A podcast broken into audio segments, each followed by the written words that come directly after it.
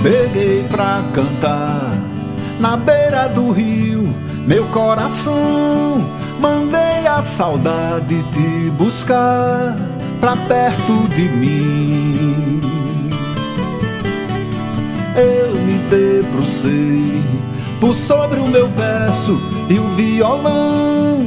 Um beijo no tempo e guardei pra você. Aqui. Olá, queridos ouvintes. Estamos de volta para mais um episódio do nosso Da Beira do Rio. É uma série de podcasts que celebra vivências e diálogos da Amazônia brasileira apresentado por mim, Andréia França, e por Eloane Carini, diretamente da cidade de Santana, no estado do Amapá. Então, Elo, você está por aí? Diga seu oi para os nossos ouvintes. Oi, olá pessoas, tudo bem? Estou por aqui, remotamente, mas estamos por aqui. Pronto, então Elo está aqui com a gente. E o nosso podcast de hoje, a gente vai trazer algumas reflexões no campo do patrimônio cultural, nos últimos episódios a gente vem tratando sobre cultura e hoje nós vamos trazer uma convidada que vai falar sobre isso para a gente. É o patrimônio cultural, que é uma vasta área do conhecimento humano. E essa área ela engloba tudo aquilo que tem um valor histórico e cultural, né? Para seja países inteiros ou comunidades, regiões um tanto menores. E a nossa Constituição Federal, a Constituição de 88, ela tem um artigo que é o 216, que fala especificamente sobre o que, que o patrimônio cultural brasileiro agrega e ele agrega os bens de natureza material e imaterial, tomados individualmente ou em conjunto, portadores de referência à identidade, à ação, à memória dos diferentes grupos formadores da sociedade, no caso a nossa brasileira. Né? Nesse conceito estão as formas de expressão, os modos de criar, fazer e viver, as criações científicas, artísticas, tecnológicas, as obras, objetos, documentos edificações e demais espaços destinados a manifestações artístico-culturais. Os conjuntos urbanos e sítios de valor histórico, paisagístico, artístico, arqueológico, paleontológico, ecológico e também os científicos. Então, Elo, o que mais que nossa Constituição ela fala, estabelece, lembra? O que, que você mais tem a dizer aí a respeito também do que nós vamos trabalhar hoje nesse episódio? Sim, lembrando que são diversas outras expressões e manifestações, né, provenientes da cultura material e imaterial de povos inteiros, e justamente uh, para promover uh, diferentes dessas diferentes formas de expressões, de manifestações, existem instrumentos legais de promoção e salvaguarda do patrimônio cultural brasileiro, que são também estabelecidos pela Constituição como a gestão do patrimônio e documentação relativa aos bens relacionados a ele e estão sob a responsabilidade da administração pública. E nesse contexto, nós temos o trabalho do Instituto do Patrimônio Histórico e Artístico Nacional, o IFAM, e quem vai falar um pouco mais sobre ele, sobre o que ele representa, uh, qual a abrangência dos seus estudos, dos seus instrumentos legais, é a nossa convidada especial de hoje, Maíra Onofre. Nós uh, participamos recentemente do podcast dela, o Maíra Cast. Foi lançado no dia 21 de outubro. Ali nós falamos um pouco sobre o nosso projeto na beira do rio, sobre a nossa Amazônia. Então acessem lá, prestigiem. A nossa conversa uh, no último episódio foi muito boa e nós até uh, conversamos que mereciam continuidades e essa é uma dessas continuidades. Aqui nós vamos uh, falar especificamente sobre o patrimônio cultural, que é uma área trabalhada pela Maíra ela é graduada em arquitetura e urbanismo pela PUC Minas, tem mestrado em preservação do patrimônio cultural pelo IFAM, aqui no Amapá, e presta consultoria e projetos uh, relacionados aos bens culturais. Ela vem de Minas, Minas Gerais é um, é um dos estados que mais apresenta bens tombados e salvaguardados pelo IFAM. Além disso, é a região que mais apresenta também bens declarados patrimônio da humanidade pela Unesco. Então, queria até chamá-la, tá? Eu estou muito feliz por recebê-la. Então, Maíra, a palavra é sua, venha falar sobre o IFAM, sobre patrimônio cultural, formação, qualquer outra coisa que tu queira falar. Uh, muito bem-vinda. Estou muito feliz de colocar por no plural. Estamos, viu? Oi, Estamos. gente! Ah, É, uma estamos felizes. Bem-vinda, Maíra. Imagino dar-te mineiro Sol do campo da serra onde impera o minério de ferro Obrigada, querida. Obrigada, Andréia. Obrigada, Elô, pelo convite. Nossa, assim, por essa apresentação de vocês, já tô assim, é, adorando o início aqui do nosso bate-papo, porque vocês já apresentaram muito bem, né, nossa, nossas próximos, nossos próximos minutos aí, né, que a gente vai conversar sobre o patrimônio cultural. E é claro que eu quero deixar aqui meu enorme agradecimento e gratidão de, pelo convite de vocês, o podcast, todos os podcasts né, de vocês, o perfil, enfim, a divulgação é muito bacana. Então, para mim é uma honra estar aqui conversando com vocês na beira do rio. E esse rio aí, Amazonas, Ah, a honra é tão- nossa, ficou até bonito. Então, muito Eu bem também- na beira do rio. Olha, tocou lá fundo, né, Andréia? Exatamente. Não, e É. assim, né, Lô? Estive aí também na beira desse rio, uma pena que eu não conhecia vocês quando eu passei no Amapá, mas se Teremos Deus quiser, outras breve, oportunidades. Vamos, vamos sim, com certeza. E deixo aqui minha gratidão, tá, meninas? Assim, pelo carinho e o convite de vocês. Então, assim, antes de tudo, né, assim, eu quero dizer que ah, eu me formei né, em arquitetura e urbanismo, eh, me especializei na área de reforma, reforma de, de projeto, execução de obra e tudo mais. Trabalhei quase uns oito anos, sete, oito anos nisso. E aí ah, eu me afastei dessa área, já com vontade de é, me envolver com outros projetos, né? E o campo do patrimônio cultural, ele sempre permeou assim a minha vida, gente, porque quando eu estava na faculdade, eu fiz estágios, né, na área de patrimônio cultural. E na época, estava se pensando em fazer o tombamento do nosso mercado central aqui de BH. Então, eu participei do levantamento, do mapeamento do mercado, enfim, de várias. Sou fã desse mercado, viu? Então, gente, vocês têm. Vocês conhecem aqui BH, né? Ou não? Eu conheço, Andréia. Tá na minha lista de lugares Ah. que eu pretendo visitar. Então, um dos mais bonitos, assim, em relação a essa riqueza. Mas pode continuar. Exatamente. Então, André, que já conhece, realmente é um lugar encantador. Todo mundo que vem de fora passa por esse mercado. E para mim, que estava na época né, da faculdade, foi um trabalho fantástico. Pude ver muitos diálogos ali, debates sobre o patrimônio cultural. Fui bolsista também de iniciação científica, então eu acho que, de certa forma, dentro da faculdade a gente já desperta-se um pouco, né, para esse campo meio teórico da pesquisa, e foi muito bom, assim, para minha caminhada. É, foi então que em 2017 eu resolvi parar com as minhas obras de reforma, de projetos de arquitetura aqui em BH, e resolvi fazer o mestrado em patrimônio cultural, já que era uma coisa que eu queria muito, assim, é, fazer. Na época eu estava pensando em fazer alguma pós-graduação, alguma coisa assim, mas é, o IFAM, né, que é o nosso Instituto do Patrimônio Histórico e Artístico Nacional, tem um programa maravilhoso de mestrado, hoje mestrado, né? Mas antigamente era um programa de pós-graduação e hoje pela CAPES virou mestrado. Então, meninas, a, a, a questão do, do, mestrado, né, do IFAM, me veio como uma grande oportunidade, tendo em vista que quando eu fui pesquisar a fundo sobre o que era, né, o mestrado do IFAM, eu vi que tinha tudo a ver com o que eu estava buscando mesmo. Então, a parte teórica extremamente densa e enriquecedora no sentido de ter várias disciplinas é, interdisciplinares, né? Então, eu como arquiteta tinha contato com é, profissionais da área do patrimônio imaterial e eu do material, arqueólogos, né? Patrimônio ferroviário. Então, assim, era uma mescla muito grande na turma, né? Isso foi muito é, interessante. E o motivo de eu ir para o Amapá foi por conta do tema mesmo. É, na época que eu fiz a prova, foi em 2017, existiam vaga de arquitetos para outros estados, porque o mestrado, quando ele abre, né, para o Brasil inteiro. Então, eu, profissional, posso candidatar para qualquer vaga. Só que, diferente de um mestrado acadêmico, que a gente mesmo faz o projeto de pesquisa, o mestrado profissional do IFAM, especificamente, já tem previamente um, um, um molde, vamos dizer assim, pronto do que deveria ser a pesquisa.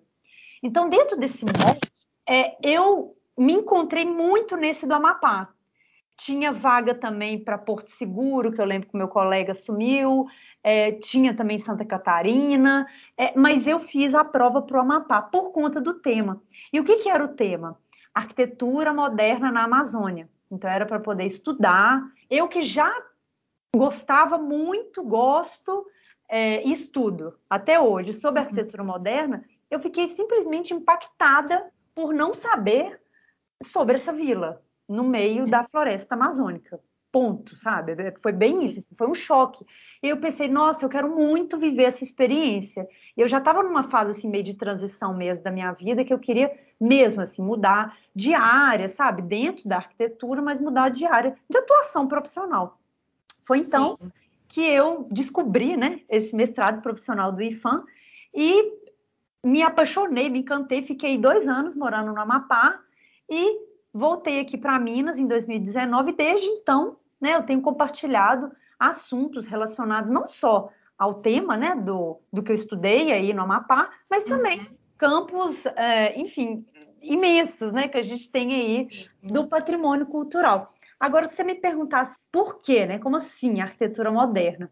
Eu vou voltar um pouquinho para poder falar com vocês, né, esses ouvintes queridos aí, que eu não fui criada, mas passei muitos anos da minha vida em Brasília, porque eu tenho uma tia que mora lá até hoje, é, um, é um minha, minha, tia e meu tio, né? Eles foram para lá é, novinhos para Brasília e vivem lá até hoje. E a gente, desde quando nova, eu e minha irmã, a gente viajava direto para Brasília, então ficava muito tempo de férias lá.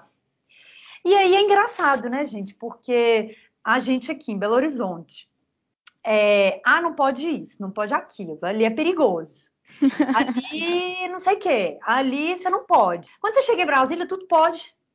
Tudo é aberto, sabe? Aquele, uhum. Aqueles blocos suspensos, sabe? Pelo pilotis, aquela imensa área verde, quadra compartilhada. Sim. Você fala, gente, o que, que é isso? E pensa eu, criança, já assim, né, tendendo, não sei, para né, para arquitetura. Então eu fiquei parque de diversas a Disney. Disney. Exatamente isso. Então eu fiquei realmente encantada com aquele lugar, como sou até hoje. É óbvio que hoje é, como arquiteta, né, especialista nessa área do patrimônio, a gente tem diversas críticas, né, e análises mais técnicas sobre o espaço. Mas não é, tira, né? Não tira o valor, esse valor afetivo, né? E sentimental é, da gente, de criança, né? De criança, de uhum. gostar de um espaço. E aí, então, uh, foi um dos motivos, claro, de eu ter escolhido o Amapá para poder continuar os estudos aí da arquitetura moderna, mas agora, né? Na, na floresta amazônica. Então, assim, Uhum. E essa foi uma das minhas principais, minhas primeiras curiosidades, Maíra, quando, quando a Andrea nos apresentou, porque ali vocês começaram um bate-papo pela internet, lembrando que nós nos conhecemos pelas redes sociais, pelo Instagram. Foi. E quando ela me disse que tu veio aqui fazer uma pesquisa aqui na Serra do Navio, eu fiquei, eu fiquei muito curiosa a respeito disso, mas de fato, né, muita gente desconhece uh, muita, muitos fatos da história Aqui não, na região amazônica. Maíra, Maíra detalhe, a Elodice ela ficou muito curiosa, mas ambas dissemos corajosa. Porque ambas é, dissemos Andréia. isso. Maíra, corajosa e dentro dessas particularidades, se tu tiver alguma coisa só pra gente estar tá nesse contexto ainda aqui de Amapá, Serra do Navio, mestrado, conte pra gente alguma coisa assim bem curiosa que te marcou, coisa do tipo que seria legal nossos ouvintes saberem de algo que impactou você aqui, da gente, durante esse período que você passou aqui. Inclusive, você morou na Serra do Navio mesmo ou foi em Macapá, curiosidade? Não, André, eu fiquei em Macapá, porque assim, é, eu fiquei lotada na superintendência do IFAM no Amapá. A Sim. superintendência do IFAM é no centro de Macapá, uhum. então eu morava ali próxima do centro. É, a gente tinha que ir algumas vezes para a Serra do Navio, infelizmente, por várias questões de logística, de verba, de, enfim, trocentas coisas, eu não conseguia ir para a Serra do Navio sempre. E eu gostaria de ter ido muito mais. Quando a gente ia, a gente ficava no alojamento do CMBio, que era cedido, né, gentilmente, é, para o IFAM, para os técnicos né, do IFAM. da qual eu era enquadrada ali, a gente ia.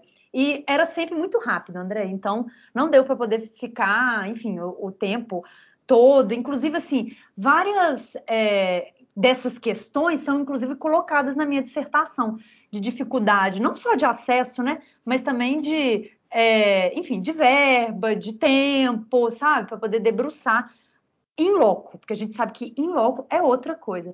Agora, uhum. se você me perguntar, André, sobre curiosidade, nossa, tem muitas, né? Aliás, eu posso falar que o Amapá me, me marcou, assim, é, profundamente, porque, só voltando um pouquinho, é, meu marido não foi, minha família não foi, não foi nenhum amigo meu, então eu fui realmente, como o pessoal diz aqui, do zero. Maíra foi do zero para o Amapá, e foi uma experiência maravilhosa, principalmente de conexão comigo mesmo, que inclusive, como eu falei com vocês, eu estava nesse momento assim de mudança mesmo profissional. E de certa forma, a Amapá foi extremamente solidário comigo nesse sentido de abrir portas mesmo. É claro que para mineira, indo sozinha, mulher, Sim. eu não posso falar que eu não tive dificuldades, né, meninas? Em todos os sentidos que vocês podem, né, que vocês possam imaginar. Mas tudo isso, assim, graças a Deus, foi super superado, né? E eu tive uma experiência muito, muito enriquecedora nesse lugar. E eu lembro, André, assim, um fato curioso, tá? Não é nada de, ai, mas que absurdo, você não sabia disso.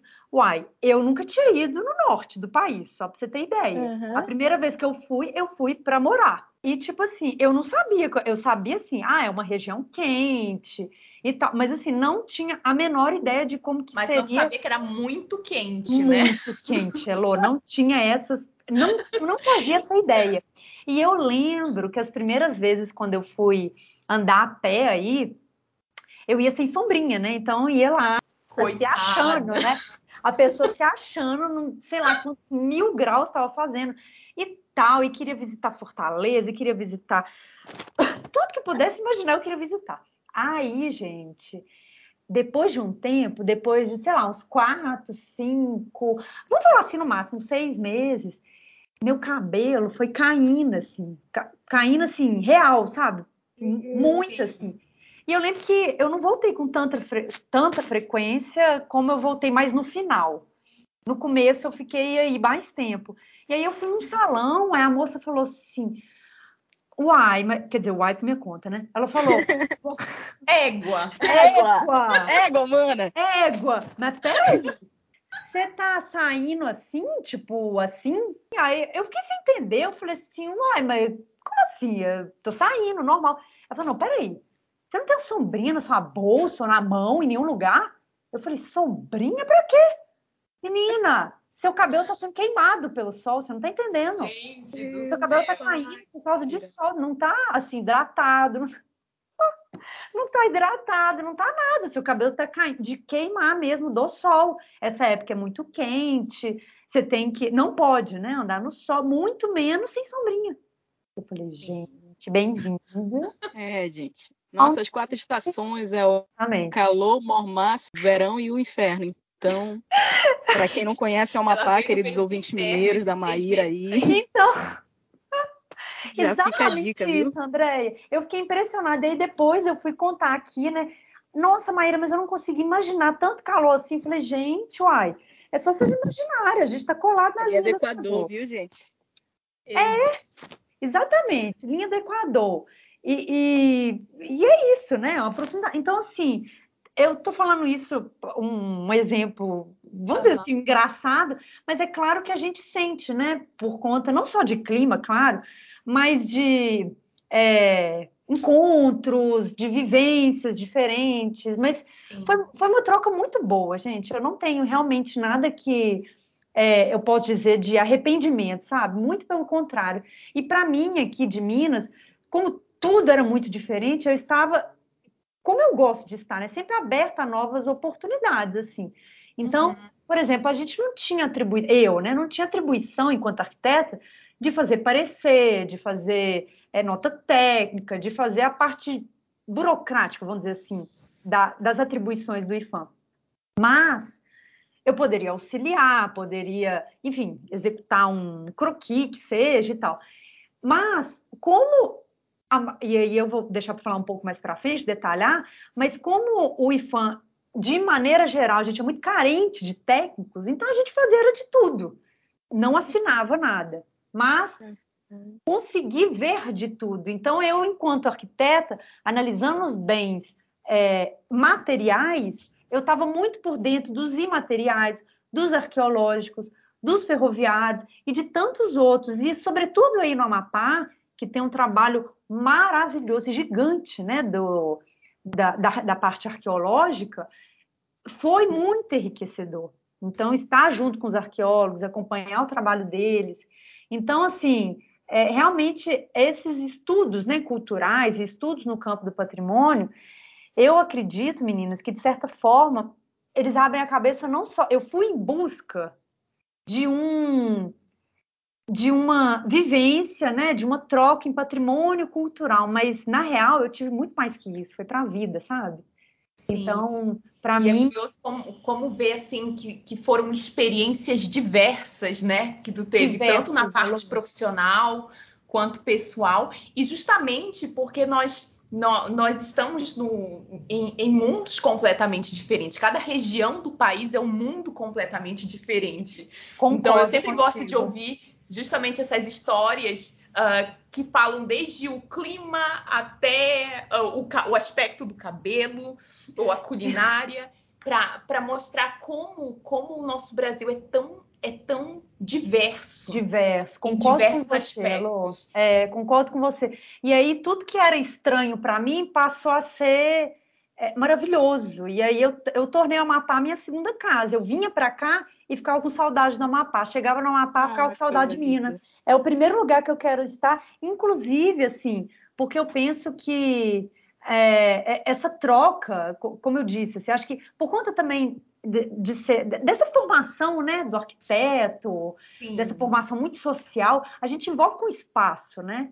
E o espaço, quando ele é construído dessa forma afetiva, com dificuldade, com prazer, enfim, com várias nessas nuances, eu acho que de certa forma a gente é, apega, né? Apega o espaço. Então, é, é, o que eu sempre gosto de divulgar, assim, nas, nas minhas redes sociais, na, quando, né, sou convidado para poder falar sobre assunto, é, dessa, desse trabalho da educação patrimonial, que na verdade nada mais é do que essa troca, esse valor afetivo daquilo que a pessoa considera como importante da sua vida e não agente técnico do patrimônio ensinar o que é educação em patrimônio cultural. Então, assim, de certa forma, quando a gente está aberto a essas vivências, pelo menos eu penso que isso aconteceu comigo, a gente torna aquele espaço muito único, assim. Então, para mim, o Amapá realmente, de fato, tem um espaço muito confortável, assim, no meu coração. E o IFAM, é, para mim, foi um, um, uma escola, né?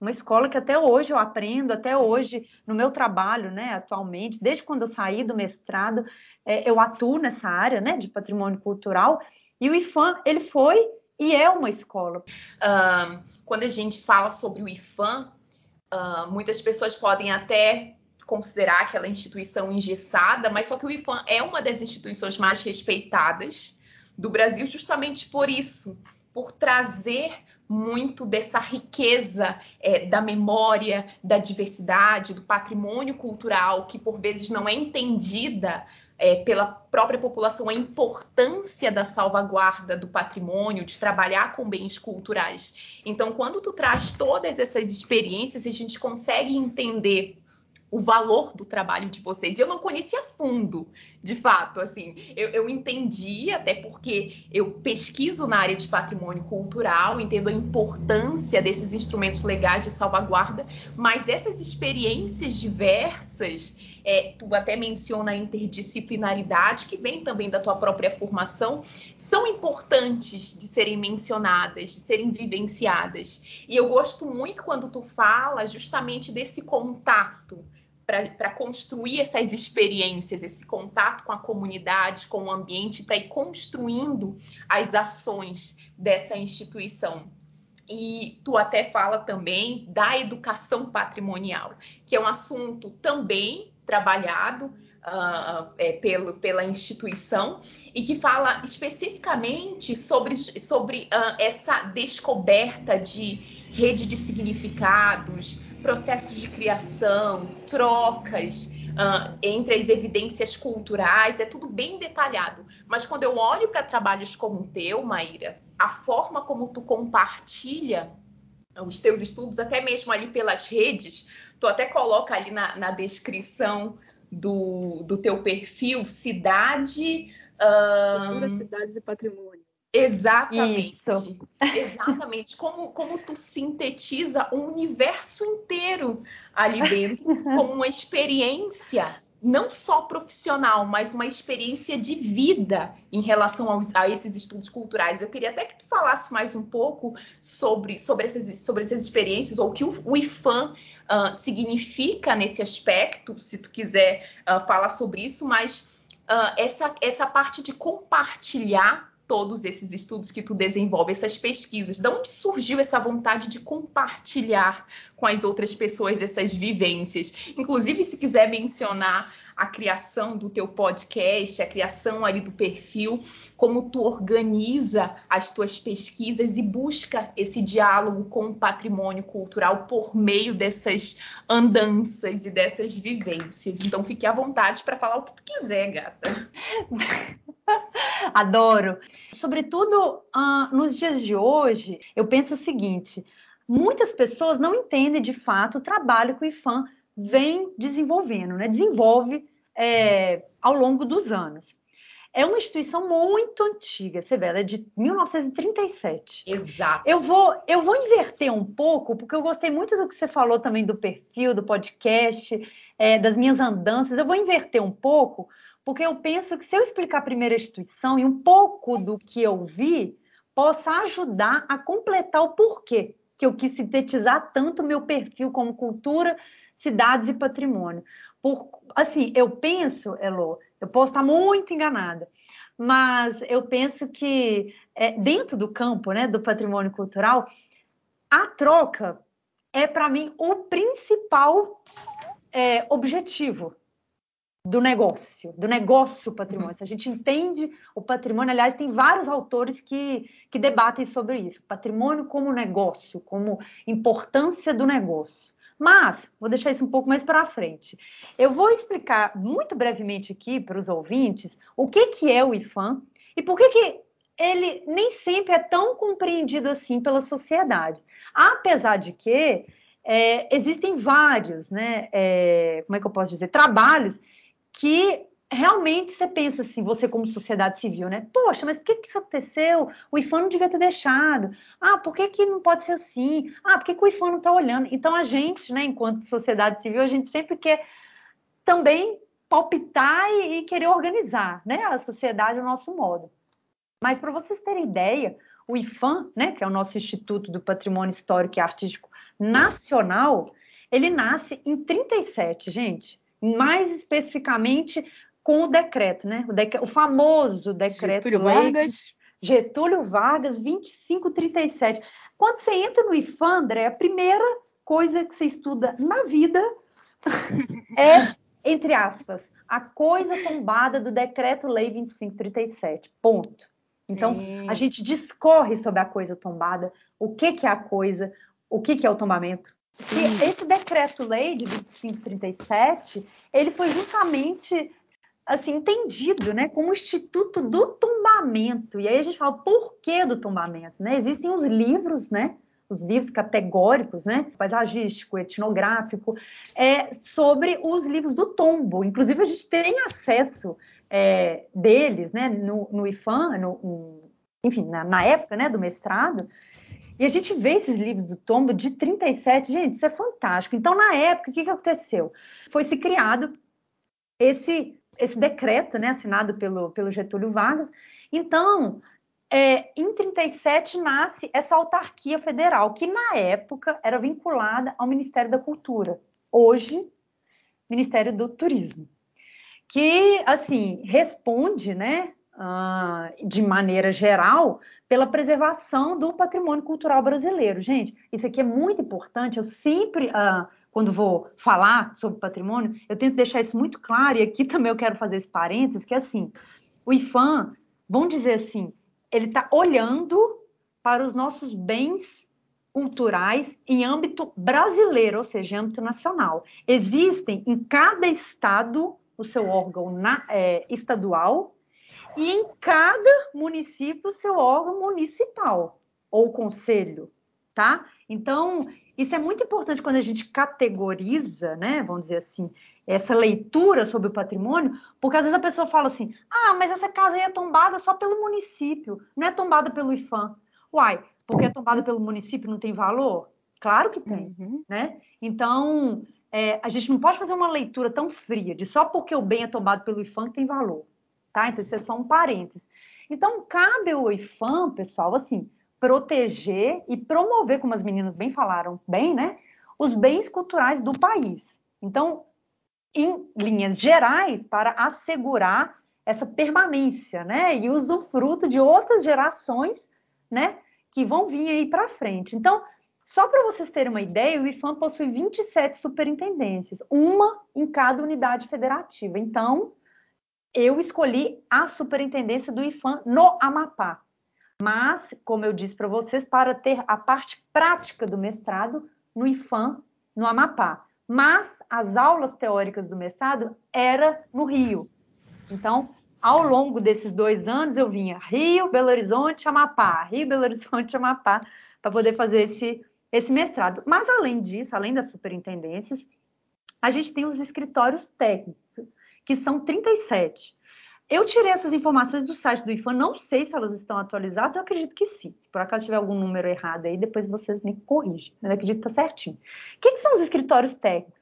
A maioria desses escritórios, eles estão é, situados né, nos conjuntos urbanos tombados. Gente, o que, que são os conjuntos urbanos tombados? São as próprias cidades históricas tombadas. Boa parte delas aqui em Minas, né? Que eu vou falar um pouquinho mais para frente.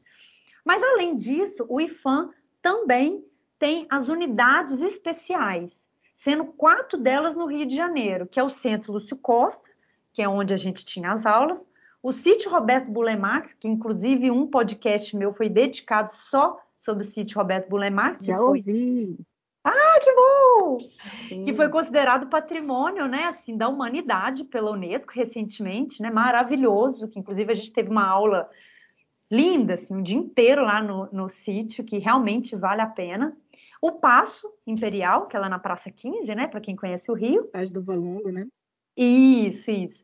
Ali perto. E o Centro Nacional do Folclore e Cultura Popular, que também é um espaço, assim, Jesus toma conta, assim, de tão lindo. E duas na cidade de Brasília, né? Que é o Centro Nacional de Arqueologia e o Centro de Documentação do Patrimônio, que está muito vinculado nessa parte de arquivos, né? Por si só. Mas também tem, que uma vez uma pessoa me perguntou isso por direct, que eu achei muito legal, uh, o trabalho do IFAM, que poucas pessoas sabem, relacionados a, ao diálogo com a Unesco, né? Porque assim, ah, Maíra, como que, sei lá, um bem aqui no Brasil, do nada é considerado patrimônio da Unesco? Eles vêm aqui, analisam? Não, gente, o IFAM tem esse, esse, não vou falar controle não, tá? Mas um certo é, ponderamento, né, na escolha dos bens culturais a serem contemplados lá pela Unesco. Então, ele responde né, pela conservação, salvaguarda e também monitoramento dos bens culturais que estão inscritos na lista do patrimônio mundial. Então, isso, essa convenção né, do patrimônio mundial, ela é lá de 72. E então, isso já é um trabalho que o IFAM já presta já de muitos anos, aliado também, claro, né, à Convenção do Patrimônio Cultural e Material, que é desde 2003. Então, é claro, gente, que quando, né, a partir de 88, vem, eu não sei se foi André ou Elô, que falaram muito bem, né, do artigo do, é, 216 da nossa Constituição, o, a gente costuma dizer assim, que o 215 e o 216, eles falam mais especificamente dessa existência dos bens culturais e estabelece também uma ampliação, gente, do olhar voltado para o patrimônio cultural. Então, a gente costuma dizer que a partir dos anos 80, é, para quem atua né, na área do patrimônio cultural, foi uma mudança brusca, maravilhosa, que teve é, com essa Constituição dessa ampliação das formas de preservar, né? Então vem o registro, vem o inventário, vem o tomamento, quer dizer, o tomamento já existia, né? Mas então amplia essas formas de, de acautelar. E aí, você me perguntou, Elo, quer dizer, você comentou, né, sobre Minas, né? Então, é, não tinha vaga aqui para Minas quando eu fiz o mestrado, mas eu acho, tá, meninas, que se tivesse alguma vaga aqui para Minas, talvez eu optaria também por não fazer, por conta do tema que foi tão fascinante aí no, no Amapá. Mas é óbvio que não tem como a gente falar é, sobre o IFAM sem falar de Minas. Até porque o IFAM ele praticamente nasce aqui em Minas, com os grandes intelectuais da época, sabe? Então, Rodrigo Melo Franco de Andrade, Mário de Andrade, Carlos Drummond de Andrade, é, e tantos outros intelectuais. Enfim, né? Lúcio Costa. Nossa, os modernistas. Exatamente, Andréia. As figuras modernistas da época. A gente tem que. É, eu gosto de falar isso, e isso é bom reforçar, que tudo que a gente faz, atua, está tudo relacionado a, enfim, a economia, a política, a vida cultural. Então, a gente tem que lembrar o que, que estava acontecendo naquele momento no Brasil, né? Então, o modernismo, é, e a gente nem gosta muito de falar esse termo, né, modernismo, mas a arquitetura moderna, vamos dizer assim, os preceitos sim. do que estava sendo dito naquela época, eram sim o que estavam sendo contemplados. Mas a gente vem de uma história de uma arquitetura colonial, uma história de uma arquitetura portuguesa, né, com muita influência aqui em Minas. Então, essa ruptura é feita através dos modernistas. E aqui em Minas nasce praticamente o IFAM. do quarto de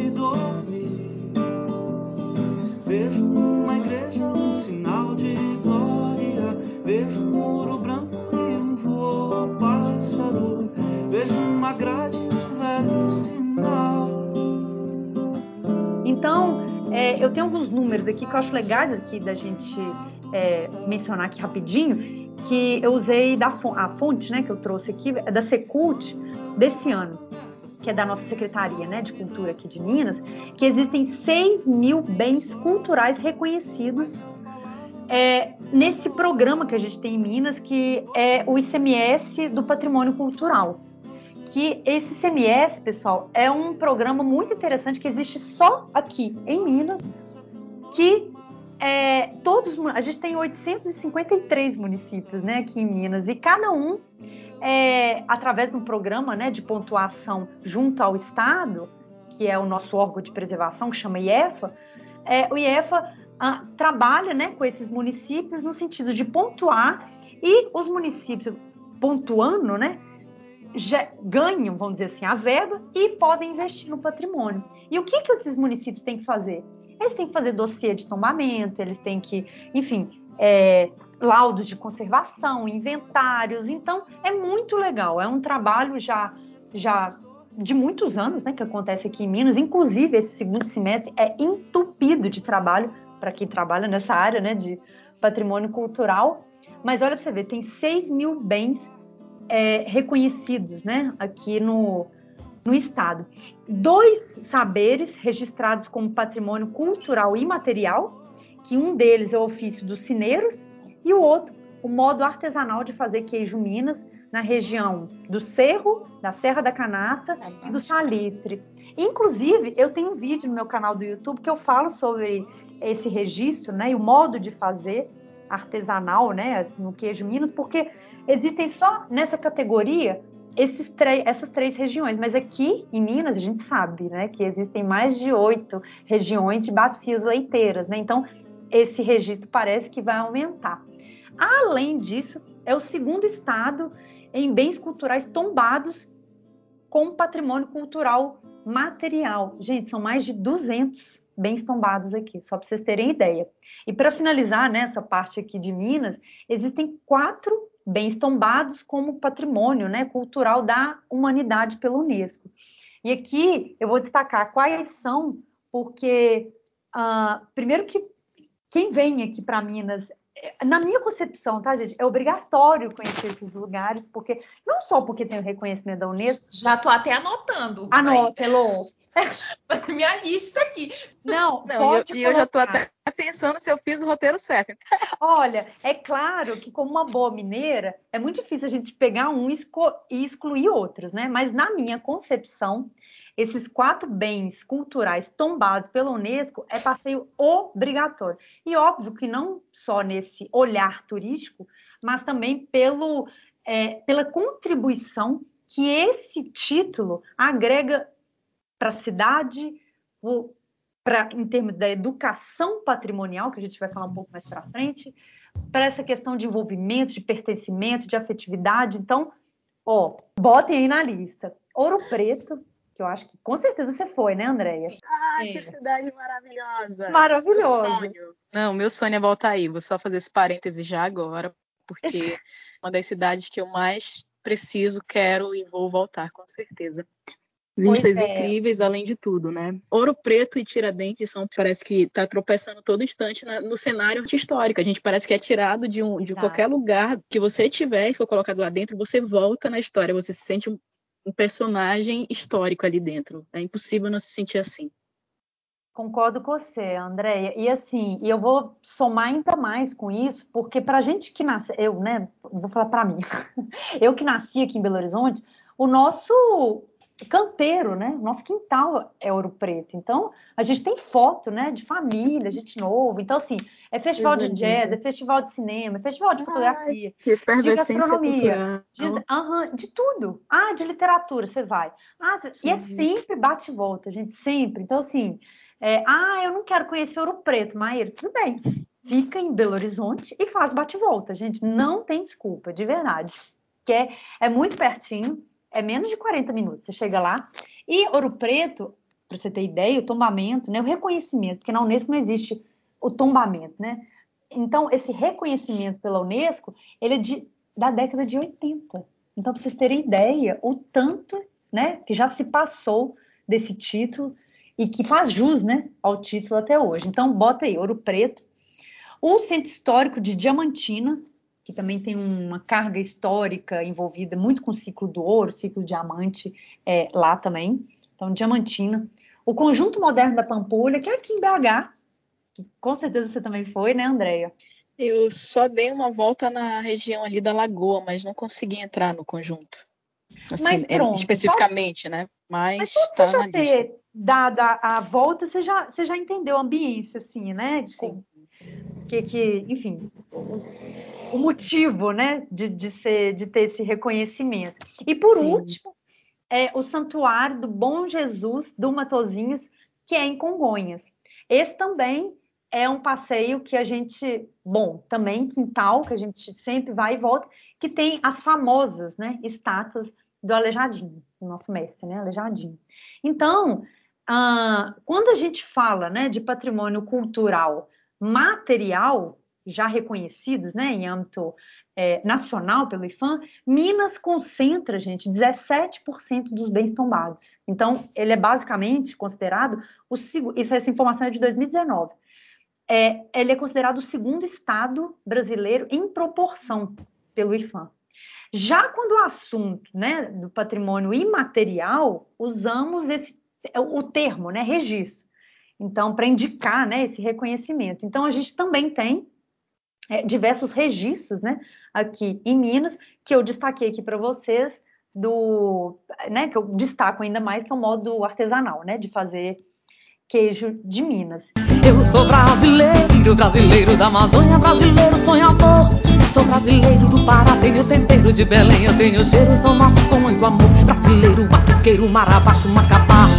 Sou garantido, caprichoso, boi bumbá. Sou Rio Branco, Porto Velho, Boa Vista, Pororoca, Carimbó, Marajoara, sou nortista. Meu coração bate palmas no Tocantins. De repente eu troco o passo, já estou no Maranhão, dançando reggae boy em São Luís. A Ilha do Amor, dançando reggae boy em São Luís. A Ilha do Amor.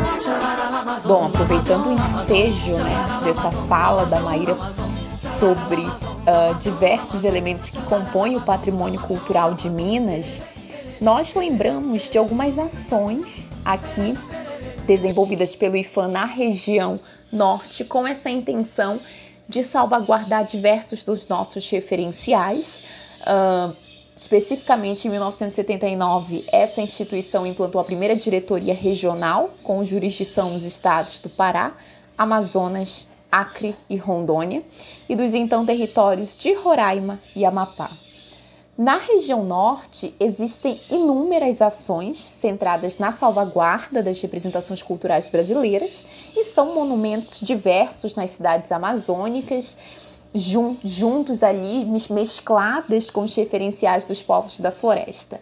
Por exemplo, existem muitas edificações religiosas e militares, além de palácios construídos a partir do século XVIII, durante o ciclo da borracha, importante ciclo socioeconômico aqui da região e que foram tombados pela sua importância histórica, principalmente nos estados do Acre, Amazonas, Pará e Roraima, mas vamos falar de cada um dos estados da região norte, a começar pelo Acre. No Acre nós temos a casa onde viveu Chico Mendes, um importante ambientalista brasileiro, tombada ali no município de Chapuri. E nós temos o registro dos padrões gráficos Kenekui do povo Kaxinawá.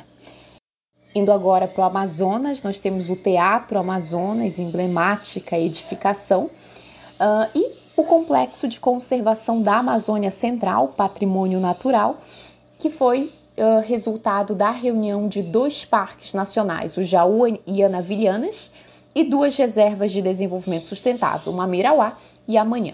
A Unesco também reconheceu esse complexo como Patrimônio Mundial Natural pela sua importância, pela importância da sua biodiversidade. No Pará, nós temos o mercado Ver o Peso, o Círio de Nossa Senhora de Nazaré, além de registros de modos de fazer o brinquedo do Miriti, de Abaetetuba e as cuias das Ribeirinhas de Santarém. Em Roraima, nós temos as ruínas do Forte de São Joaquim do Rio Branco e diversos sítios rupestres de oficinas líticas e sítios litocerâmicos. Aqui na região norte, esses sítios arqueológicos são emblemáticos, estudos voltados para esses parques. E em Rondônia, o patrimônio ferroviário da estrada de ferro Madeira Mamoré, além de línguas de etnias estudadas na terra indígena Guaporé, localizada no, no sul do estado. Então, tem-se ainda uma série de expressões, danças culinárias, saberes e fazeres de diversos grupos humanos na região. Agora, falando especificamente das ações empreendidas no Amapá, uh, nós podemos mencionar o tombamento da Fortaleza de São José de Macapá como patrimônio material em 1950. O tombamento foi realizado em razão da sua relevância histórica e arquitetônica, sendo, de acordo com o IFAM, um dos mais importantes monumentos do Amapá e marco da arquitetura militar da América Latina. Uh, historicamente, ela foi idealizada no século XVIII ali uh, pelos portugueses para a defesa do território do Amapá, que era disputado pelos franceses, ingleses e holandeses, e todos eles disputavam, na verdade, o domínio sobre a região. Lembrando que a fortaleza foi erguida pela mão de obra escravizada de negros e indígenas. No que tange outras, outros registros de, de, de patrimônios culturais, nós podemos mencionar a arte Kuziwa, a pintura corporal e a arte gráfica da etnia Wayampi, que ocupa mais de dois séculos a terra indígena Wayampi, uma área muito preservada no estado, que é delimitada pelas bacias do rio Jari, Oiapoque e Araguari, fica bem ao lado do Parna das montanhas do Tumucumá, que já mencionado diversas vezes, onde vivem cerca de 1.100 a 1.400 indígenas. Aí temos fontes que divergem quanto ao, quanto ao número exato. E a arte Kuziwa é um sistema de representação gráfico que foi inscrita no livro de registro das formas de expressão do IFAM em 2002 e no ano seguinte recebeu da Unesco o título de Patrimônio Cultural uh, da Humanidade. Então, nós temos ainda diversos outros exemplos que podemos mencionar, como os estudos atuais do IFAM na região de Mazagão Velho, no município de Mazagão, que guarda o registro de um fato único na história. Durante a Era Pombalina, ali no período de 1771 a 1775, na região amazônica, Portugal transferiu uma cidade uh, do Marrocos, que então era colônia portuguesa, para essa região. Então, pela primeira vez, houve a transferência de uma cidade inteira para um outro território e a Superintendência do IFAM realiza pesquisas nessa região em específico, uh, o que deverá resultar no tombamento de bens emblemáticos, como o traçado urbanístico pombalino na cidade, além de diversas outras expressões que são herança desse contexto histórico, como a festa de São Tiago. Atualmente, outras áreas são objetos de pesquisa do IFAM, dentre elas a Base Aérea do Amapá, que serviu de apoio ao exército dos Estados Unidos durante a Segunda Guerra Mundial, além de diversos outros bens imóveis na cidade de Macapá, que são remanescentes dessa época.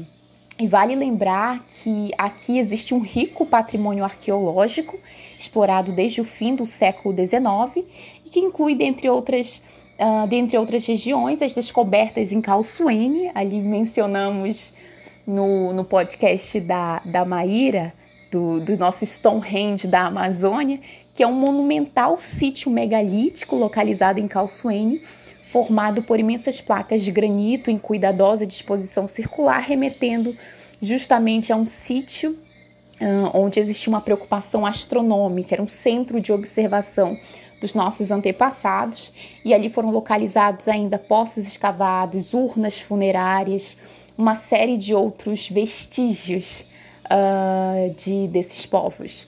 E voltando para a Serra do Navio, que foi a região ali onde a Maíra desenvolveu sua pesquisa, uh, a vila de Serra do Navio foi tombada em 2010 pelo seu conjunto urbano, que nada mais era do que uma cidade empresa no Brasil, uma company town, inaugurada ali lá pelo, pelo, pelo final da década de 50, 60, porque fazia parte dessa preocupação, desse esforço desenvolvimentista e de ocupação da Amazônia realizado pelo governo federal.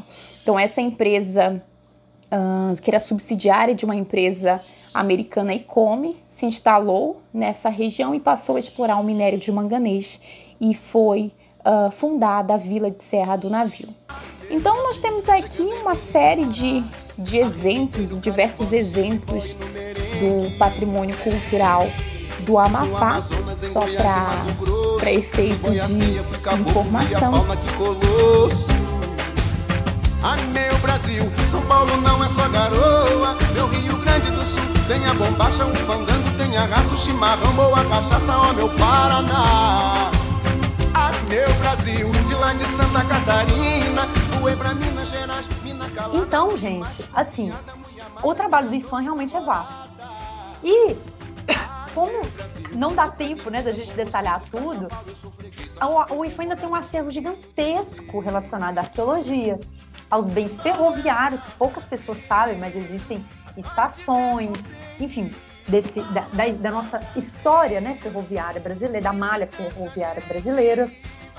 Ah, é, é, muito difícil assim, para a gente que, que, que, gosta, envolve né, na, na área do, do patrimônio cultural, é, não querer compartilhar, né? Isso tudo que a gente viu, ouvi, enfim, vivi, né, na, na, na área. Então é uma necessidade, né? Necessidade. Definiu bem, assim, é uma necessidade que de certa forma, desde quando eu terminei em 2019, eu fiquei muito com essa vontade, assim, de que não dá para parar, sabe?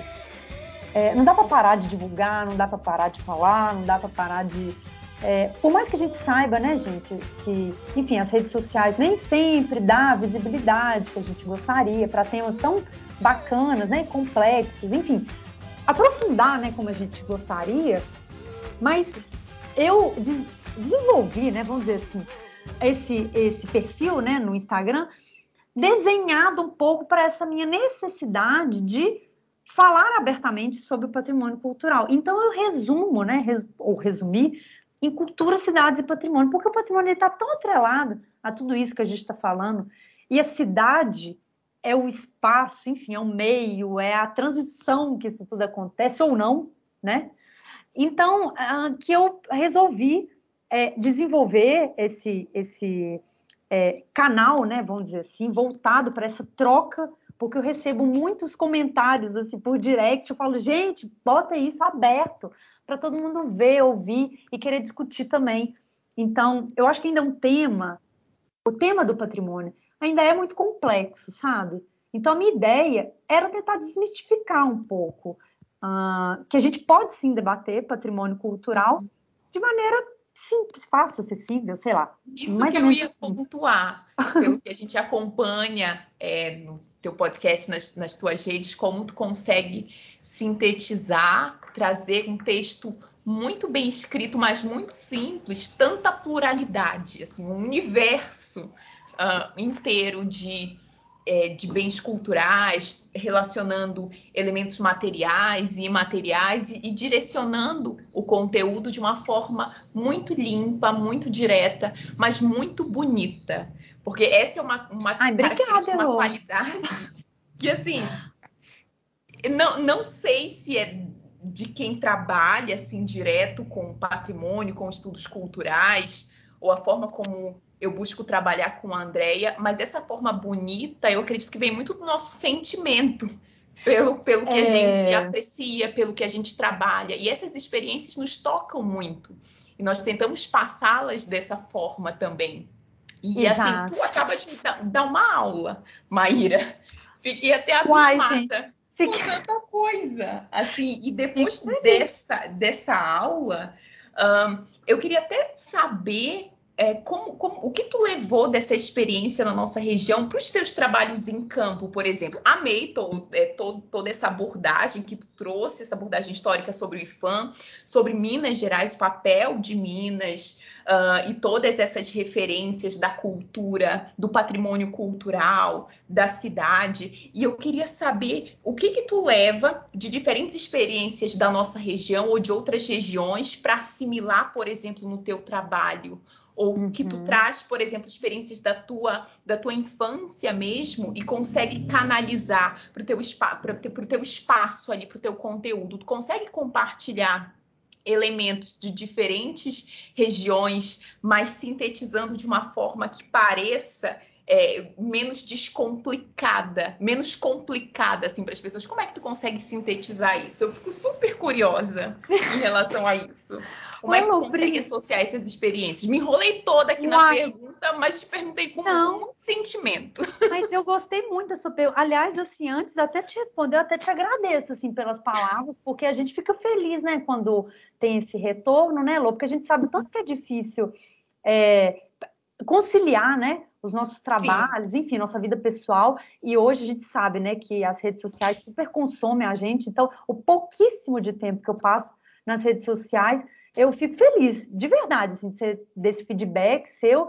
Antes um pouco de te responder isso, eu vou só responder uma outra questão que eu não te respondi, a questão anterior, era por quê, né, ou, ou qual motivo, não sei, me levou a criar é, esse canal, né, do ah, Maíra Cast, e é justamente, é, ele vai um pouco de encontro com o que eu vou responder aqui para frente, Elo, tá que ótimo. está associado, né, essa minha vontade de realmente compartilhar o conteúdo. Eu, eu acredito que o assunto, campo, eu não gosto muito de usar esse campo, é, essa palavra campo. Eu penso assim, uh, o fazer, o fazer do arquiteto, do profissional, do pesquisador, do patrimônio cultural. É, ele é muito complexo, ele é muito sozinho, a gente tem leituras densas, eu acho que a gente é, fica muito envolvido com os mesmos teóricos, eu acho que tem várias coisas, tá? Que eu penso que poderiam ser diferentes.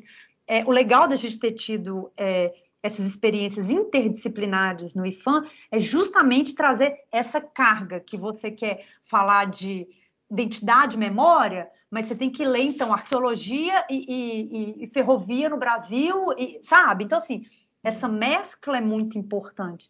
E eu acho que por ser um trabalho da gente muito sozinho, muito técnico, me despertou muito essa vontade de querer, pelo menos, entender do outro se está fazendo sentido o que eu estou fazendo, ou estudando, ou pensando, sabe? Então, eu montei esse canal, esse podcast, eu intitulei com o meu próprio nome, né, Maíra Cash, até para ficar mais fácil, é nesse sentido. Eu lancei o podcast no dia do patrimônio cultural, que é dia 17 de agosto, não foi no dia exatamente não, mas na semana, né, do patrimônio cultural, que eu sempre faço alguma coisa. E esse ano eu resolvi fazer isso, porque eu queria testar uma outra plataforma, sabe, da gente conversar sobre essas temáticas. E aí, como eu falo cultura, cidades e patrimônio, eu pensei assim, poxa, é, eu vou fazer uma mescla, mas eu vou começar iniciando daquilo que é ah, que está dentro assim, né, de mim, que é as questões relacionadas ao patrimônio cultural. E desde então eu tenho só chamado convidados e convidados e convidados bem abertos ao diálogo da não só da cidade, mas também da cultura, sobretudo a nossa, né, brasileira. Aliás, exponenciar a nossa cultura brasileira, o foco é esse, é, de modo a entender o que, que é, então, esse, esse discurso do patrimônio cultural, o que, que é as nossas o que, quais são os valores por trás disso. Então, a minha investigação, né, vamos dizer assim, eu lembro que a minha é, orientadora falava assim, Maíra, você está fazendo então uma antropologia digital. Eu falei, olha, que seja. que seja, então, essa antropologia digital, que seja dessa forma, porque a carga que eu, eu entendo como necessária para a pessoa debruçar e entender minimamente sobre patrimônio cultural, ela tem que ser assim, gente. Ela tem que ser é, um, um campo de troca mesmo.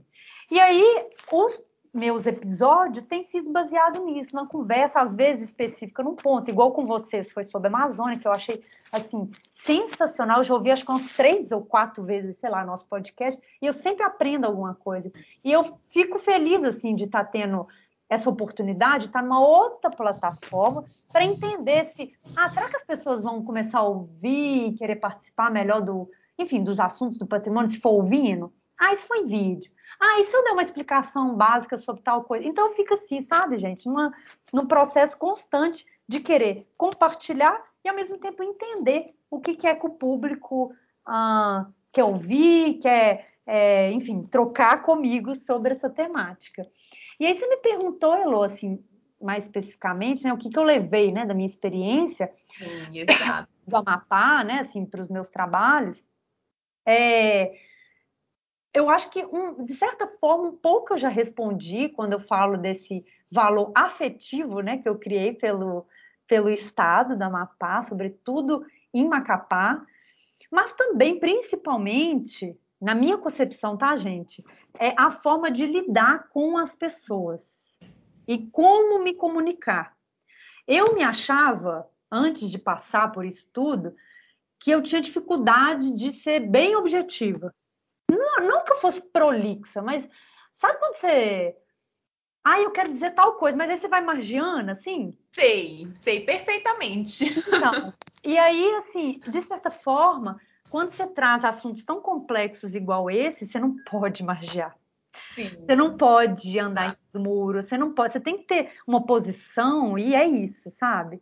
Então, é, a questão da educação patrimonial ainda é na minha concepção, um assunto ainda muito sensível e pouco explorado pelos pesquisadores. Assim, eu vejo isso aqui em Minas e vi nessas andanças aí do patrimônio que eu fiz.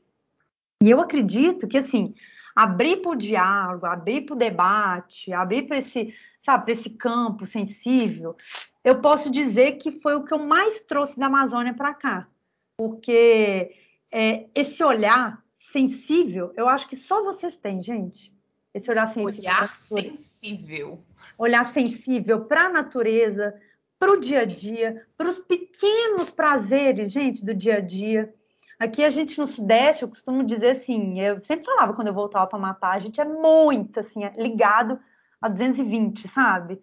Então, não sabe a hora de parar, não sabe a hora de pensar. E aí, assim, essa experiência sabe, intensa na Amazônia que eu vivi, eu penso que, de certa forma, ele não só muda a minha visão em termos de inserção né, na sociedade, mas também uma nova forma de eu me entender no espaço, sabe? Então, ah, de certa forma, eu quis trazer isso para os meus trabalhos e é basicamente o que eu tento é, implantar também nos meus trabalhos técnicos né, e profissionais que eu tenho feito de lá para cá. É claro que nem sempre a gente consegue isso, né? Mas a ideia está sempre aí exposta. E eu acho, eu acho, não acredito, que esse campo é, interdisciplinar, ele não só valoriza, como potencializa a gente, enquanto pesquisador, uh, entrar mais ou entender mais o outro. Então, quando a gente fala de educação, sobretudo a educação patrimonial, aliás, eu vou fazer um parênteses aqui, esse termo, né, educação patrimonial, ele, ele já é um termo que, dentro mesmo do IFAM, já existem vários autores que discorrem sobre a necessidade de mudança, talvez, sabe, está muito enrijecido e não sei o quê. Então, assim, até dentro da própria instituição já tem um lance de, de mudança, sabe? Já, todo mundo já está querendo mudar. Mas, de certa forma, essa, essa questão da educação patrimonial, ela é colocada a todo momento para a gente. Porque quando a gente vê, em termos materiais, uma casa que, na minha concepção, deveria ser tombada, o próprio dono, vamos supor, né, estou dando um exemplo, do imóvel, não, não vê valor, por exemplo, naquele imóvel. Então, como que a gente, técnico, vai chegar lá e falar: olha, sua casa é importante, sua casa faz parte da história da arquitetura colonial mineira. Ele vai olhar para a gente e falar: tá, e aí, o que, que o tombamento vai me trazer? Então, em termos práticos, a gente esbarra em várias situações que são colocadas a gente para pensar. Então, a educação patrimonial ela é colocada para a gente a, o tempo inteiro para a gente. Foi basicamente o que eu tentei trabalhar e acredito com, com, certo êxito aí na Serra do Navio, no Amapá. Não consegui, enfim, aplicar todas as dinâmicas, fazer tudo que eu gostaria, mas de certa forma eu fiquei bem satisfeita com o trabalho e foi o, os, os assuntos, vamos dizer assim, as pesquisas que eu iniciei aí no Amapá. Então, quando eu volto aqui para BH, eu quis muito dar continuidade nisso. Inclusive, só um parênteses, o título do meu trabalho, da minha dissertação, é justamente isso: Tecnologia Social e Patrimônio Cultural. As experiências na vila de Serra do Navio, na Amazônia. Então, tecnologia social é uma linha de pesquisa né, que eu quis aprofundar um pouco mais, que estava relacionada à tecnologia digital, ela está sim associada a essa certa antropologia ou comunicação entre as pessoas de maneira digital. Engraçado que na época que eu estava aí não tinha, né, pandemia. Então já era de, de certa forma difícil de acessar, de comunicar. Então hoje com a pandemia isso tudo faz muito mais sentido, muito mais sentido quando a gente fala de tecnologia digital. Então o que eu trouxe e que tenho feito, né, tentado nos dias de hoje é entender essa tecnologia social aplicada ao digital como recurso, como recurso, sim, de entendimento, de aproximação ou não, né, dos debates do patrimônio e por aí vai. Então, são várias, né, Lô? Você viu, né? São várias experiências aí que eu vou Égua, mana. Tentando traduzir aí, mas Égua, é sempre... mana. O que dizer de tudo isso que tu acabou de, de compartilhar, né? Só sei que a minha próxima leitura vai ser a tua dissertação. Já até anotei aqui. Ai, que bom! Eu sou... Não, eu tô um pouquinho aberta com, com, com, tudo que tu trouxe aqui, tudo isso. E assim, tu, tudo isso que tu disse, questões incríveis sobre educação patrimonial, sobre olhar sensível, que são desdobramentos que merecem de um aprofundamento muito maior, mas que tu trouxe de uma forma bem sintetizada que, que foi compreensível, assim, olhar todas essas nuances do patrimônio cultural. A Andrea, Andrea tem algo a comentar aí a respeito, porque eu continuo aqui abismada com tanta Maíra, coisa. Para mim, assim, no campo da docência, que é uma das, das minhas paixões, né? É, eu sou, sou e o podcast tem me ensinado muito realmente a aprender a ouvir mais ainda, né? Uhum. Tudo que e essa, esse privilégio que a gente está tendo de poder ter pessoas com expertise, gabarito, know-how é, em, tantas, em tantos aspectos. E hoje ouvindo a Maíra para mim é mais uma vez aqui me colocar no, no banco de aluna e ter uma aula, né? Ter aulas, na verdade, várias, porque não foi só num aspecto. E Exatamente. ouvindo você ouvindo você gente, falar, obrigada. Maíra, agora nesse ao longo de todo o episódio, né? Mas esse, esse, quando falava agora especificamente também sobre essa questão da educação patrimonial, né, enquanto educadora, E nesse contexto de entender a necessidade da gente comunicar de uma forma que seja sensível, ao mesmo tempo saber comunicar de uma forma afetiva e efetiva, né? Tudo aquilo que a gente vai dentro dos, dos nossos campos diversos, né? Nos aprofundando das nossas pesquisas, das nossas vivências, da nossa forma não só profissional, né? Mas como ser humano, nas nossas N é, buscas pessoais né, e sociais. Sim. Então, assim, é muito difícil, às vezes, a gente, enquanto pessoas criativas, a gente não, não se deparar com querer dizer assim, eu quero fazer de uma forma assim, que seja efetiva, que seja objetiva, mas que traga de fato também essa manifestação afetiva daquilo que a gente vivencia. Então é muito belo realmente perceber quando tu ias dizendo, falando ao longo de todo episódio, né, o teu entusiasmo, né, perceber pela voz, porque a gente consegue justamente por meio desse canal ter na audição, ter nesse fato de estar ouvindo, é, a gente consegue esse senso de discernir o quanto realmente a pessoa tem paixão por aquilo. E, e fica muito nítido, assim, te ouvindo todo o teu entusiasmo nessa área, nesse sentido, mesmo para aqueles que até então ainda não visitaram teu perfil, ainda não conhecem tuas postagens belíssimas, porque realmente é de, de, encantar. Toda vez que eu abro, toda vez que eu abro teus stories ou coisa do tipo assim, eu digo, meu pai, eu quero ir para lá. Então, assim, para gente que tem essa sensibilidade criativa da arquitetura, do design, para mim também que tem uma formação em edificações, eu fico encantada toda vez que eu vejo, e por isso essa paixão tão grande, né, de descobrir, de viajar, de perceber os nossos patrimônios, os nossos valores culturais no nosso país, né? Então, tá arraigado em mim e, e quando eu abro, por exemplo, o teu perfil, para mim também é um, um, uma motivação, sabe? Gera movimentos em mim. Então, é realmente de elogiar a simplicidade com que você tem falado, transmitido, comunicado, que a gente sabe que para a gente não é simples a gente criar algo simples, como diria Albert Einstein, então... né? A simplicidade é a então maior das sofisticações. Então, às vezes, a gente, na, na, na, ânsia de tentar passar alguma coisa que os outros enxerguem, tenham, dêem a mesma valoração que a gente para aquilo, né? a gente às vezes tenta de algumas formas que nem sempre é tão fácil, né? Mas a simplicidade para mim continua sendo realmente a maior das sofisticações. Então, de fato, também parabenizo por aqui você ter dessa forma muito simples assim, com toda a sofisticação, com toda a bagagem, com toda a força do assunto, com toda a efetividade, nos ter feito entender muito mais do seu trabalho, da importância, né, do, da valoração que a gente precisa ter dos nossos patrimônios. Eu lembro aqui do, ao longo das suas falas, eu ia muito refletindo aqui de um livro que eu sou apaixonada, que eu tenho certeza que eu acho que você já deve ter lido ao longo da graduação, que é, é livro básico para o arquiteto, né? Que é o Cidades Invisíveis do Italo Calvino.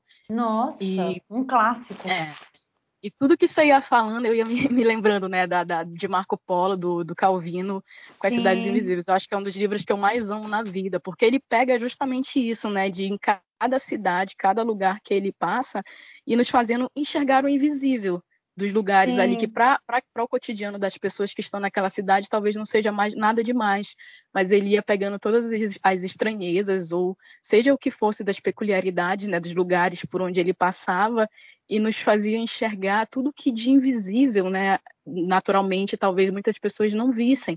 E assim, ao longo das tuas falas eu ia voltando, né, esse olhar e me remetia às cidades invisíveis do Calvino, né? Então, é, muito obrigada, né, por tua participação, por tudo que você colocou para a gente aqui hoje. Para mim é realmente foi encantante te ouvir, né, e ter você com a gente aqui hoje. Então, volte sempre. Nossa, meninas, eu que fico assim muito agradecida. É engraçado que quando entrevisto, né, as pessoas, ah, eu falo assim, gente, piscou e já acabou o tempo. E é literalmente isso, né? Nossa, porque se deixar a gente vai falando, falando. Então, olha, eu realmente fico, é, me sinto tocada pelas palavras de vocês. Também senti da mesma maneira quando eu convidei vocês, né, para o meu podcast. Realmente, esse entusiasmo, né, André, que você falou na fala, essa carga é, de emoção, né, que vem na fala, ela, eu concordo com você, está muito associada às nossas vivências e e assim, para mim falar sobre patrimônio cultural é até difícil quando a gente tenta resumir, né, em pouco tempo. Mas eu espero, né, ter conseguido uh, trazer um pouco, né, do meu olhar para vocês de, de, todas essas referências culturais. Eu acredito que, uh, como eu é, exemplifiquei, né, aqui Minas Gerais, ele, de certa forma, né, um estado que é, ele, ele nasce, né, com esse olhar não só com esse olhar, mas ele, ele nasce muito dentro desse universo do ciclo do ouro, da exploração. Então a gente é, vê as cidades históricas, as cidades, é, tem gente que fala cidades portuguesas, né? Com, esse, com essa carga emocional, enfim, com vivências, é, muito propício dessa época, né? Então, assim, é, a gente pensar o berço do barroco mineiro que nasce aqui em Ouro Preto, né, e exponencia para tanto lugar do, do, Brasil, eu acredito que, de certa forma, quando a gente fala de cidades, coloca cultura, coloca patrimônio, a gente traz, amplia esses diálogos, né? E eu acho muito importante a gente fechar, né, assim, se vocês me permitirem, esse podcast, falando dessa importância do olhar, gente, do olhar é, não só enquanto é, agente né, técnico, profissional do patrimônio cultural, mas também a pessoa que nada tem a ver né, com patrimônio cultural, não trabalha e tudo, é. mas ter olhares né, para os diálogos do turismo da sua cidade, da gastronomia, né, dos eventos culturais. Agora, nessa época, enfim, por conta da pandemia, não dá, mas quando né, acabar, tá a gente. Tá é, a gente já está caminhando para poder encerrar esse ciclo que nós estamos vivendo. Então, assim, esse cenário urbano, gente, esse cenário de rua, essas relações das artes, da cultura, do patrimônio na cidade de vocês é muito importante. E aqui eu quero deixar, assim, nos últimos minutinhos, um exemplo que a gente está tendo recente, é, que teve repercussão nacional, que provavelmente vocês devem ter visto, é, está inclusive num perfil que chama Cura, cura.arte, que promove arte urbana aqui em Belo Horizonte. Eles estão na sexta edição. Essa edição está sensacional, assim, porque uh, eles trouxeram uma arte indígena na calçada da maior praça que a gente tem aqui, né, da Praça Raul Soares. Então, dentro da cidade, eles inserem os diálogos e as raízes indígenas aqui em Belo Horizonte, que é extremamente uma história indissociável, que infelizmente muitas pessoas querem é, enfim, distanciar, mas está muito conectado. Então, de maneira muito peculiar, essa intervenção urbana está tendo voz aqui em BH, está tendo voz aqui no, no, país, né? teve essa repercussão nacional. Então, se vocês quiserem conhecer um pouco mais né, desse trabalho, é do perfil né, no Instagram, chama curaar.art, e que eu fico muito feliz assim, de ver essa explosão cultural no lugar né, que eu vivo, que é aqui em BH, mas que eu reforço na cidade de vocês, procurarem é, se envolver, né? É, com tudo que acontece na cidade de vocês, porque aqui a gente conversou um pouco da, enfim, dessa parte digital, da tecnologia social, desse diálogo de patrimônio, de educação patrimonial como um todo, mas assim, resumindo, eu vejo o patrimônio dessa maneira assim indissociada mesmo, ao diálogo, à escuta, é, ao envolver com a história do outro. Então, entenda a história do outro, entenda o que, que é valor para o outro, para aí sim ter essa troca generosa de espaços, de coisas urbanas, e em prol, óbvio, né? Quando a gente fala de tantos cenários urbanos, a gente também tem esse vínculo em prol do patrimônio. Então, fica aí meu convite para todo mundo que está ouvindo a entender também esses aspectos urbanos e culturais que existem aí. Queridas, muitíssimo obrigada. Por mim, ficaria horas e horas falando aqui com vocês, porque vocês são muito simpáticas. Uma pena a gente não ter se conhecido, mas com certeza terão oportunidades. Fica, óbvio, BH aberta para vocês quando vocês quiserem. Andréia voltar e Elô conhecer. Sim. Muito obrigada. Obrigadão, Maíra. Estamos aí, logo, logo, quem sabe a gente chegue e venha assim que puder. Portas abertas. Beijo. Sim, muito obrigada. Acredito que a Obrigada. Maíra já tenha fechado lindamente esse episódio. Geralmente tem as nossas considerações finais, mas acho totalmente desnecessário. Assim, já fechou de uma forma muito bonita. E é isso, é isso, Maíra. Muito obrigada. Muito obrigada mesmo. E eu vou aí te visitar, tá? E vem aqui de novo, por favor. Com certeza, muito obrigada. meninas. Obrigada a vocês pelo convite. Um beijo. Até breve. Até.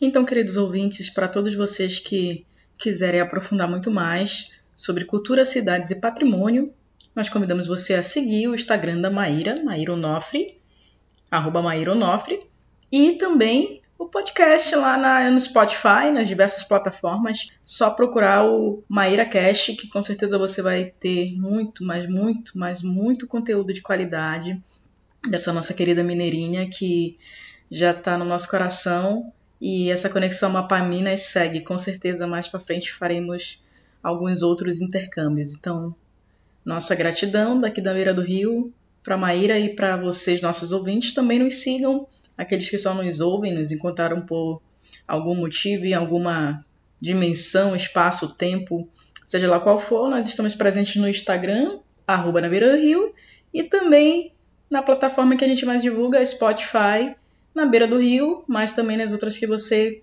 tiver por aí e quiser tentar nos localizar. Estejam bem, continuem se cuidando e até a próxima.